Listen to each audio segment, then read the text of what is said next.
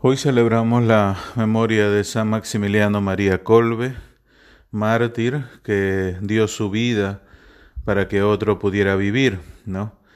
Eh, un padre de familia, él se sentía menos importante y menos, digamos, eh, decía que su vida no valía tanto como la de este padre.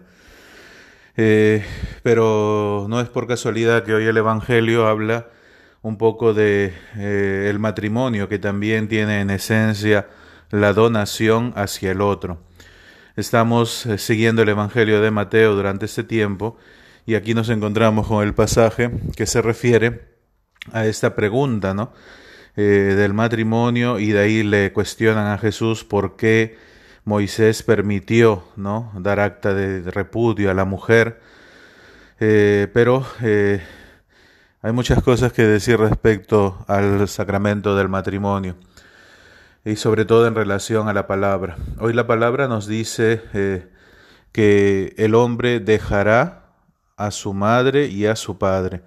Una situación que hoy vemos muy, muy, muy lejana, porque ahora los mismos padres hacen que sus hijos vivan con ellos, crean herencias para ellos, construyen casas hacia arriba para que vivan todos sus hijos.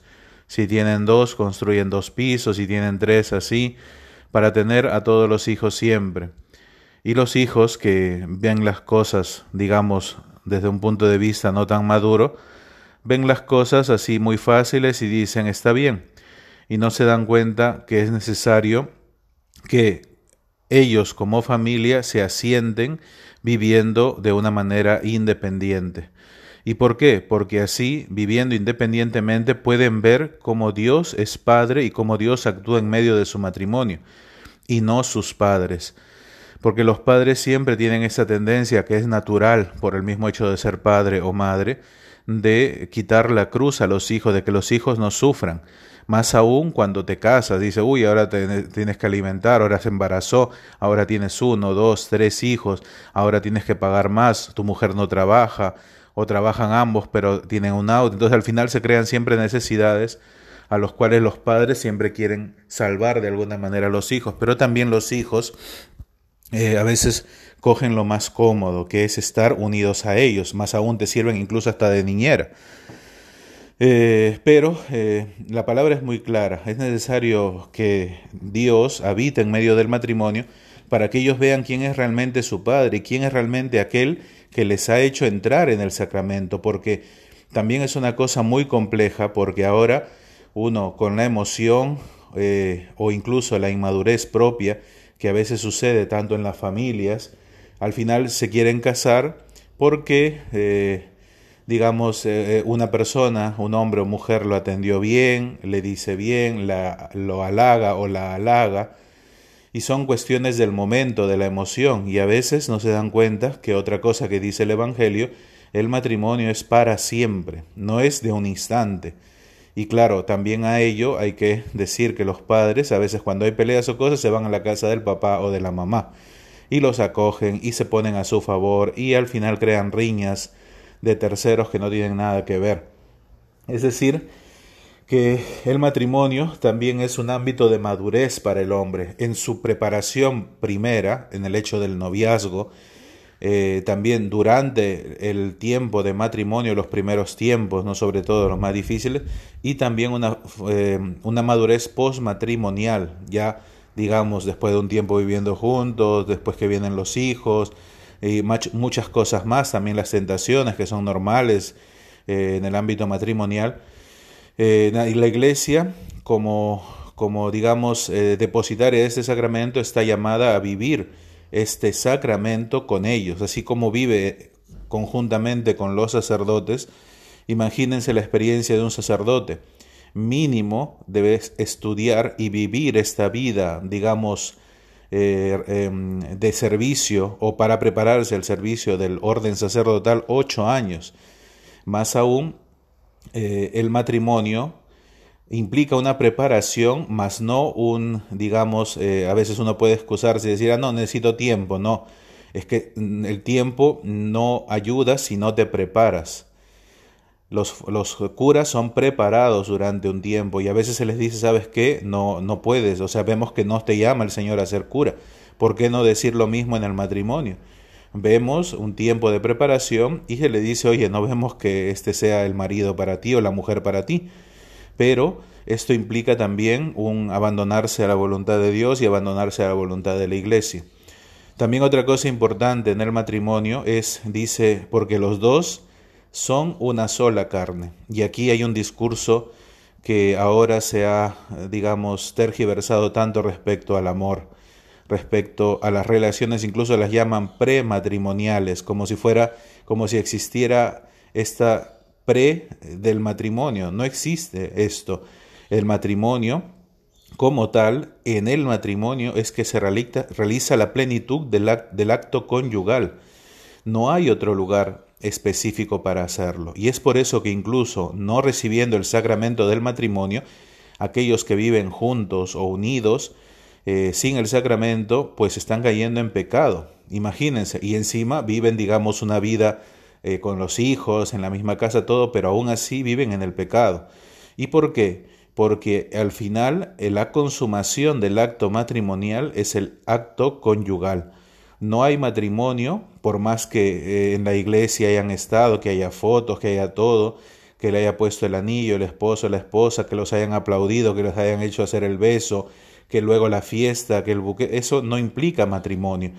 Recién en el acto conyugal, en el hecho que es otro de los altares que la iglesia habla, eh, tanto el altar donde ofrecemos la Eucaristía. Imagínate que lo pone al nivel del altar de la Eucaristía, este altar del hecho matrimonial, donde se consuma y donde se ve reflejado que son una sola carne, que Él se dona para que su esposa sea feliz y viceversa, y donde está habitando ahí el Espíritu Santo y el Señor. Bastante iluminador es el pasaje de Tobías, en el cual con Sara eh, rezan antes de entrar al hecho conyugal, porque aquí también aparece otro discurso que es el ámbito de la sexualidad, un ámbito bastante, eh, digamos ahora, muy, muy manoseado por el mismo hecho de la juventud y la, digamos, la adolescencia tan libres en cuanto a las cuestiones del Internet, la pornografía.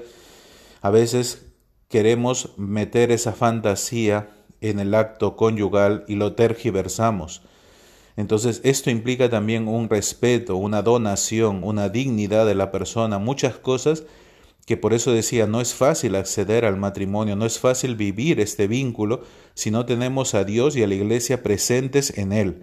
Por eso es que la iglesia necesita estar más cercana a las familias y las familias también necesitan estar cercanas a la iglesia.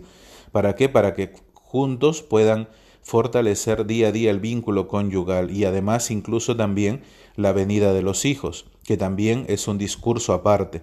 ¿Por qué? Porque los hijos, muchas veces he escuchado tantas parejas en el poco tiempo que tengo de presbítero, ¿no? Vamos a vivir los tres primeros años nuestro matrimonio, luego ya eh, hemos planificado, como si fuera de ellos, ¿no? Tener un hijo después de tres o cuatro años o cinco y hacer luego una pausa para buscar luego la parejita o solamente tener dos y así, ¿no? El discurso es siempre la autonomía del hombre y más aún la autonomía, si el matrimonio necesita de Dios, ahora más aún se ponen de acuerdo para ser autónomos de Dios, ojalá se pusieran de acuerdo para seguir al Señor. Por eso es que Hoy la palabra nos habla de ello. Lo que Dios ha unido, que no lo separe el hombre. Un discurso también grande respecto a la indisolubilidad del matrimonio. No es de un instante y mañana me divorcio y de ahí voy a la iglesia y le digo que quiero casarme con otra persona y así y así y así buscando la nulidad del matrimonio. Eh, creyendo que es una cosa que así como, como un día me pongo una ropa, al día siguiente me pongo otra, o más aún, el poco nivel de tolerancia con el que ahora los jóvenes eh, abordan el matrimonio o incluso por eso no quieren abordarlo, porque saben que es un compromiso grande y, e implica un nivel de madurez mucho, mucho más fuerte. Eh, o también porque ven en su familia que no existe este, esta formación de cara al matrimonio. Y es por ello que el Evangelio habla de una cosa que estamos, digamos, en el contexto del pueblo de Israel, pero hay una frase que nos puede ayudar. Dice, Moisés permitió esto, todo lo que le pregunta al pueblo, por la dureza de vuestro corazón. Mientras más duro sea el corazón, pues no podrás amar a nadie, ni a Dios ni al prójimo, en este caso ni a tu esposo ni a tu esposa. ¿Y por qué? Porque Dios te ha dado una condición para tu salvación. Los curas, ¿no? Tienen una condición, o sea, no creas que los curas nacieron y se le pusieron su parche de va a ser cura, no sino que vieron también esta llamada normal del hombre a vivir con una mujer, pero luego se dieron cuenta que el Señor les llamaba a vivir una vida distinta, igual aquellos que anuncian el Evangelio como misioneros, parte de una congregación o como célibes que anuncian el Evangelio, de la misma manera vieron esta llamada y viven su, digamos, su eh, vida cristiana así. Igual, si Dios te ha llamado al matrimonio, estás, allí estará tu salvación. Tanto el esposo, la esposa y los hijos serán salvados por el matrimonio, no por otra cosa. Y es por ello que no podemos huir ante esta llamada de Dios. ¿Y por qué? El Evangelio al final pone el ejemplo de los eunucos y dice, y hay eunucos que Dios los ha hecho para el reino de los cielos. Esta es la finalidad de este sacramento, el reino de los cielos, que se pueda ver en la tierra el amor de Dios en personas concretas.